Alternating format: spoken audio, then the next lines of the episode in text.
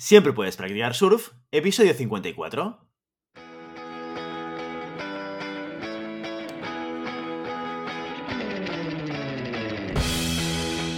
Bienvenido y bienvenida a Siempre puedes practicar surf, el podcast semanal sobre recursos humanos. Nos podrás encontrar en iVoox, Spotify y iTunes y en nuestra página web globalhumancon.com, donde también encontrarás más contenido en nuestro blog e información sobre nuestros servicios. Apúntate a nuestra newsletter y no te perderás nuestros webinars en directo o nuestras formaciones abiertas. Este podcast está pensado para profesionales de recursos humanos, gerentes o jefes de equipo, y podrás encontrar técnicas, consejos, ideas, conceptos y noticias sobre la gestión de personas. Eso sí, con un enfoque práctico y aplicable. Yo soy Guillermo Cornet, presentador de este programa, y hoy, en nuestro episodio en Siempre Puedes Practicar Surf, tenemos la suerte de contar, de nuevo, con Mónica Roura, compañera y consultora y coach en Global Human Consultants. Hoy con Mónica vamos a hablar de un tema muy relevante y central en cualquier proceso de coaching.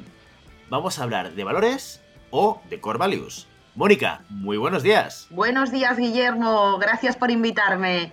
Encantada de estar aquí de nuevo. Un placer. Pues bueno, yo llevo un año en GHC como coach y ocho años metida en el mundo del coaching. Entonces, hoy vamos a hablar de los valores, o como decía Guillermo, core values, porque los valores son los cimientos en cualquier proceso de coaching. Es el punto de partida eh, en cualquier proceso que iniciamos de coaching. Es lo primero que trabajamos para luego hacer todo el camino en el proceso. Entonces, antes de entrar en los valores, os voy a contar cuál es la definición del coaching según mi punto de vista. Entonces, el coaching consiste en una relación continuada entre cliente, que es el coachee, y el coach, que podría ser yo o cualquier otra persona, que ayuda a obtener unos resultados extraordinarios tanto en la profesión, en los negocios, en la vida, en la empresa, en las relaciones personales, con amigos, con pareja. Ayuda en el 360, ¿vale? De la vida de cualquier persona. Y mediante el proceso de coaching el cliente profundiza en su autoconocimiento, ayuda a aumentar su rendimiento y mejora su calidad de vida en todos los ámbitos, tanto en el trabajo como a nivel personal, y eso repercutiendo positivamente tanto en la persona como en todas las que le rodean. Entonces, hoy hablaremos, ¿vale?, de los valores, cómo afectan en la toma de decisiones y en la autoestima y vivir en coherencia con nuestros valores, ¿vale? Entonces, ¿qué son los valores? Los valores en cualquier proceso de coaching, ¿vale? Lo primero que se hace es definirlos conjuntamente, el coach con el coaching, ¿vale? Entonces, son la guía, ¿vale? De cualquier persona en su comportamiento, es lo que regulan la conducta del individuo en una sociedad. Entonces, en base a nuestros valores, nos comportamos, es nuestro principio de actuación. Entonces, son nuestras normas, son, las son, son tus reglas que son innegociables. O sea, nadie puede negociar con tus valores. Tus valores son tuyos. Entonces, puede ser que los tengas muy claro y en base de eso actúas, o puede ser que en tu manera de actuar ya estén intrínsecos tus valores sin saber muy bien cuáles son. Por eso, muchas veces los definimos porque no hay conciencia a veces de, a ver, ¿cuáles son mis valores? Ostras, pues mira, los míos son tal, tal, ¿no? Y ahí tomas conciencia de cuáles son. Entonces, valores muy relevantes que suelen haber, que suelen tener las personas, pues puede ser la justicia, la honestidad, la lealtad, el respeto, la integridad, son muy comunes, ¿vale? Pero cada uno tiene los suyos. O sea, porque alguien puede tener el valor como la tranquilidad o, o la paz, la cooperación, la responsabilidad. O sea, no hay un número concreto. La gente me dice, ¿cuántos tengo que poner? Digo, pues los que, los que tú quieras, porque a lo mejor son dos a lo mejor son cinco, a lo mejor son siete, o sea, yo he llegado a ver dos, he llegado a ver cinco, siete, diez, o sea, es que cada uno es un mundo, pero lo que es importante es que los valores son de cada uno y que son sus normas. Y con los valores no se puede negociar. No le puedes decir a alguien, oye, eh, pues no seas leal. Te va a decir, esto es negociable, o sea, no se negocia con los valores. Esto es muy importante, ¿no? Entonces, eh, una vez hablado de los valores, dime. Eh, y, y, Mónica, una pregunta. Em, ¿De dónde salen estos valores? O sea, eh, ¿Son aprendidos? Eh, ¿Surgen porque en el contexto familiar hemos aprendido que hay que valorar o que tienes que tener unos valores determinados u otros? ¿Cuál es el origen de los valores? Mira, el origen de los valores está en nuestra conducta, en cómo nos comportamos, ¿vale? Pero sí que puede ser, obviamente, que si en tu familia está muy asentado el respeto, la lealtad, tú lo heredes, pero tú eliges cuáles heredas. ¿Qué quiero decir? Que a lo mejor en mi familia eh, hay un valor, yo qué sé, que no va conmigo. Pues yo qué sé, quieren, no sé, paz y tranquilidad. Yo no estoy en ese momento de mi vida, no es algo que yo lo sienta profundamente. Entonces eso no es un valor mío. Pero sí que puede ser que, bueno, pues en casa hayas respirado una serie de valores y principios y los cojas como tuyos.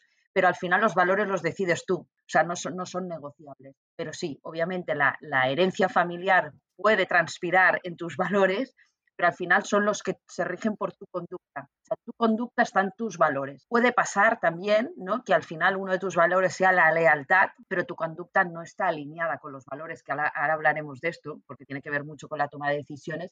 Entonces aquí habría una incoherencia. Entonces tendríamos que, que revisar en qué momentos no estás siendo leal contigo mismo y con tus valores. ¿vale? Porque a lo mejor estás siendo pues, infiel o a lo mejor estás transmitiendo un código de conducta que tienes establecido con tus amistades.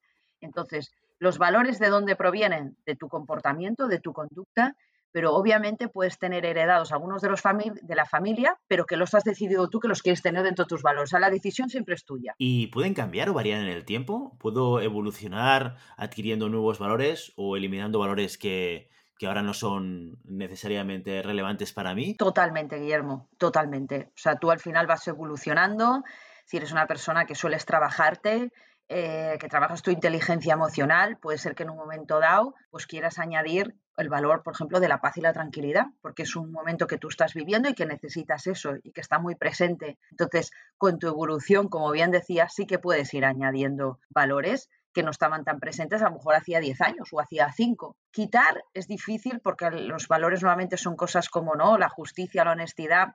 Es difícil que digas, oye, voy a sacar la honestidad de mi vida o voy a sacar el, la integridad, pero, pero sí que puede ser que a lo mejor en un momento dado hay otros que no, son tan, core como si dijésemos, ¿no? Eh, core values, que digas, oye, pues mira, la paz y la tranquilidad ahora no son el momento de mi vida que lo tengo tan presente ni, ni están, pero lo estuvieron durante tiempo. O sea que sí, con tu evolución o con el momento que tú estás viviendo pueden añadir unos o no, pero no serían los core values, ¿vale? Los core values son algo que tienes muy asentado en tu ADN y en tu esencia. No sé si he contestado tu pregunta. Totalmente, totalmente. Y en tu experiencia, oye, cuéntame un poco, eh, ¿hay mucho gap entre el conocimiento de los valores de los coaches y, eh, los cambios eh, en ese listado de valores que acaban teniendo cuando empiezan un proceso de coaching? O sea, en general, ¿tú ves que la gente sabe y conoce cuáles son sus valores o todo lo contrario? No, no lo sabe. No lo sabe, por eso es la guía que establecemos al principio de todo. O sea, cuando cuando estudias además el coaching, lo primero que te hacen es hablar de los valores, de las creencias, o sea, es lo primero que tienes que sacar a la palestra en un proceso de coaching, porque es la guía de tu comportamiento, guía ética de tu comportamiento. La, gente no es consciente, o sea, tiene que, parar 5 o 10 minutos y desarrollarlos, bajarlos a la conciencia. La gente no, es, no, no lo tiene presente. Entonces, cuando le das esta guía y le explicas cómo afecta en, ¿no? en la conducta eh, y, en la toma de decisión, toman conciencia y los tienen mucho más presentes a la hora de actuar, que esto lo veremos ahora. Pero no, no son conscientes, Guillermo. La gente no lo tiene, no lo tiene presente. Entonces, por eso es, eh, al final, los valores es nuestro volante del coche, ¿vale? Para conducir correctamente en la carretera. Entonces, por eso, lo primero que se hace es, eh, vale, vamos a construir, ¿no? Tu volante para conducir en este proceso de coaching y en la vida en general. Perfecto, queda, queda muy claro. Muchas gracias, Guillermo. Pues paso a la segunda parte, eh, que sería cómo afectan los valores en tu toma de decisión, ¿vale?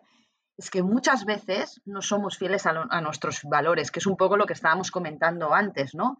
Eh, Normalmente el primer paso que se hace es definirlos, lo que estábamos diciendo, ¿no? Nombrarlos, ¿vale? Eh, crear conciencia de cuáles son. Este es el primer paso, crear conciencia. Los redacto, los escribo, me los leo cuatro veces si hace falta para entender cuáles son mis, mis valores y tomar conciencia.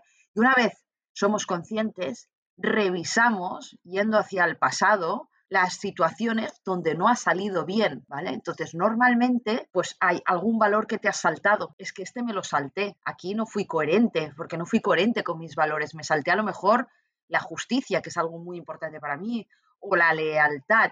Entonces, es una manera de ver dónde se están corrompiendo y qué está pasando con esa toma de decisión. ¿Vale? Esa toma de decisión no fue correcta porque alguno de mis valores me salté. Entonces, por ejemplo, una persona está en una empresa trabajando, ¿no? Entonces ella tiene, esa persona o él o ella tiene sus valores definidos. ¿Vale? Entonces voy a explicar el ejemplo que una persona tenía nueve valores en su lista. Pues en el trabajo donde estaba se estaban corrompiendo ocho de nueve. Eso, claro, le generaba una angustia, un malestar, estaba todo el rato quejándose de su de donde estaba porque claro, estaba incómoda, es que el, problema que cuando no vives en coherencia con tus valores es que estás incómodo, ¿vale? No vives bien y, además puede llegar a afectar físicamente, ¿no? Porque al final vives en una incoherencia, estás transgrediéndote a ti mismo. Entonces, eso no es vivir en coherencia y te estás corrompiendo. Entonces, lo importante es estar alineados entre lo que pensamos, que son nuestros valores, lo que decimos de nuestros valores y lo que hacemos. Eso es vivir en coherencia con nuestros valores. Entonces, cuando hay coherencia, pues claro, nos respetamos y no estamos transgrediendo los valores, que es lo, son los pilares, los cimientos, son nuestros cimientos. Entonces, en cualquier toma de decisión hay que pasar por el filtro de nuestros valores. Siempre les digo a, los coaches, ¿vale? A los clientes que cuando tengas que tomar una decisión importante, o da igual o pequeña, eh, coge tu lista de los valores, oye, este se cumple, sí, este se cumple, sí, este se cumple, sí. Si se cumplen todos, adelante, porque te estás respetando y estás viviendo en coherencia. Pero si te estás saltando alguno, entonces eso te va a generar un malestar, tarde o temprano, ¿vale? Y probablemente al cabo de un tiempo te vas a ir de esa relación, de esa amistad, de ese trabajo. Entonces, es muy importante de hecho, a día de hoy, en muchos procesos de selección, ya al principio de todo se está hablando del cultural fit, o sea, ese fit cultural, que son las, los valores entre los de, la persona y la empresa, que tienen que estar alineados, porque si no hay este alineamiento, pues bueno, no vas a vivir la parte de los cimientos, ¿no? De esa relación en coherencia, ¿vale? Es, alucinante, ¿no? Porque, claro, todo esto de lo que estás hablando puede llegar a, generar, y de hecho genera, mucho sufrimiento a las personas, ¿no?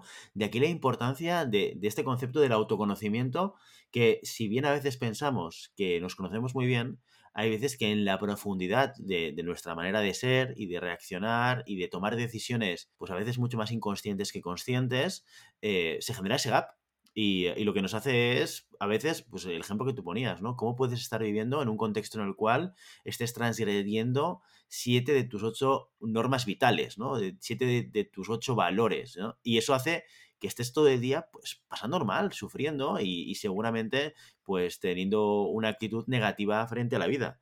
Eh, qué, importante es el, autoconocimiento, ¿no? Sí, sí, totalmente.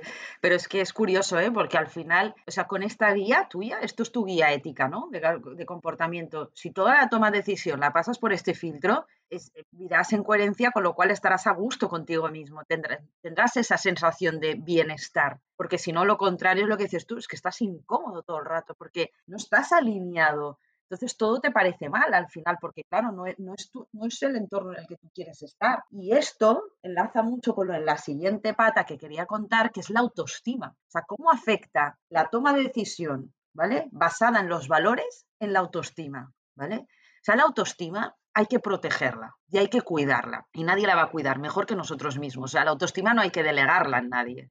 O sea, es nuestra responsabilidad. ¿Vale? Entonces, cuando transgredimos nuestros valores, como el caso que explicábamos, que se transgredían 8 de 9, va directo conectado con la autoestima, porque te estás, o sea, lo primero que haces es faltarte el respeto a ti mismo, porque no te estás honrando, no estás honrando tus valores, con lo cual lo primero que haces es faltarte al respeto a ti mismo.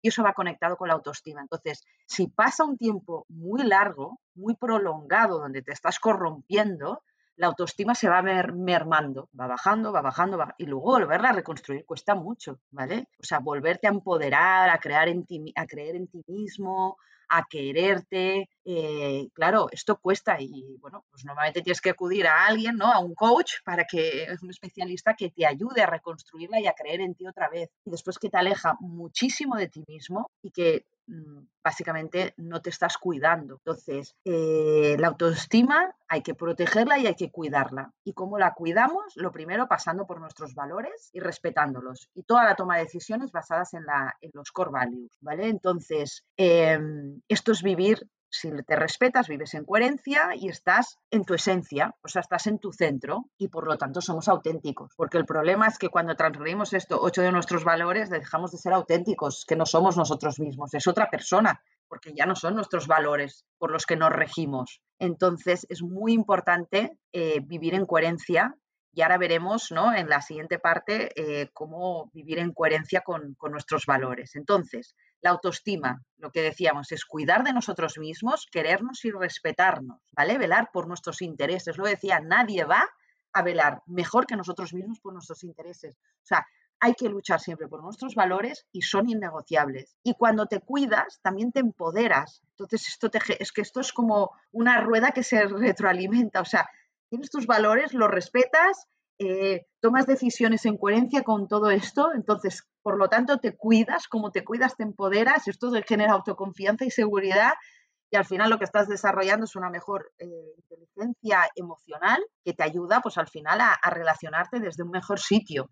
Y ahí, por último, pues me gustaría comentar los beneficios que hay de vivir en coherencia con tus valores. Al final son muchos, pero bueno, yo voy a citar unos cuantos, pero al final es que estamos comprometidos con nosotros mismos hay un gran compromiso en cuidarnos y en querernos eh, y en mimarnos. Somos auténticos, o sea, estamos en nuestra esencia, no nos transgredimos, eh, nos respetamos, eso nos genera confianza y seguridad y nos empodera. Hay un equilibrio porque estamos alineados entre lo que pensamos, lo que decimos y lo, lo que hacemos. Estamos centrados, básicamente, y, y, entonces se mantiene la esencia, la esencia de quien tú eres. Entonces, lo que decía al principio es que los valores es nuestro volante de coche para conducir correctamente en la carretera de la vida o, del, o en el proceso, al menos a empezar a conducir bien en el proceso de coaching. Por eso es lo primero que se trabaja en un proceso de coaching, los core values. Y nada, hasta aquí llega el tema de los core values. Espero que os haya servido y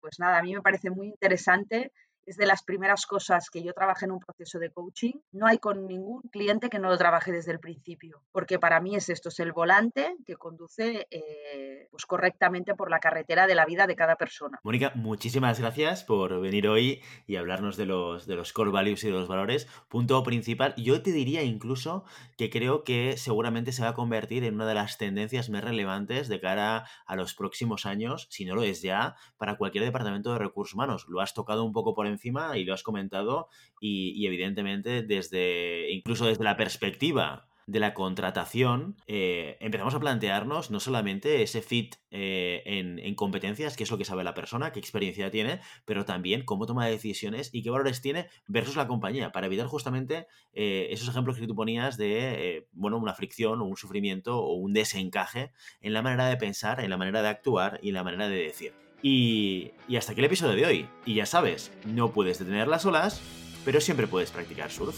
Como siempre, queremos invitaros a que os pongáis en contacto con nosotros, nos deis vuestra opinión y nos sugeráis si tenéis algún tema o si tenéis alguna pregunta. Lo podéis hacer a través de la página de contacto en globalhumancom.com barra contáctanos o a través de las redes sociales. Estamos en Facebook, en Instagram, en Twitter y en LinkedIn. Y si el contenido de este podcast te gusta, no te olvides suscribirte, darnos 5 estrellas en iTunes y me gusta tanto en iVoox como en Spotify. Igualmente recuerda que puedes encontrar más contenidos, noticias y recursos en nuestra web globalhumancon.com. Muchas gracias por todo, por tu tiempo, por tu atención y por tu interés en estos temas sobre gestión de personas. Nos escuchamos la semana que viene. Hasta entonces, feliz, ¡Feliz semana.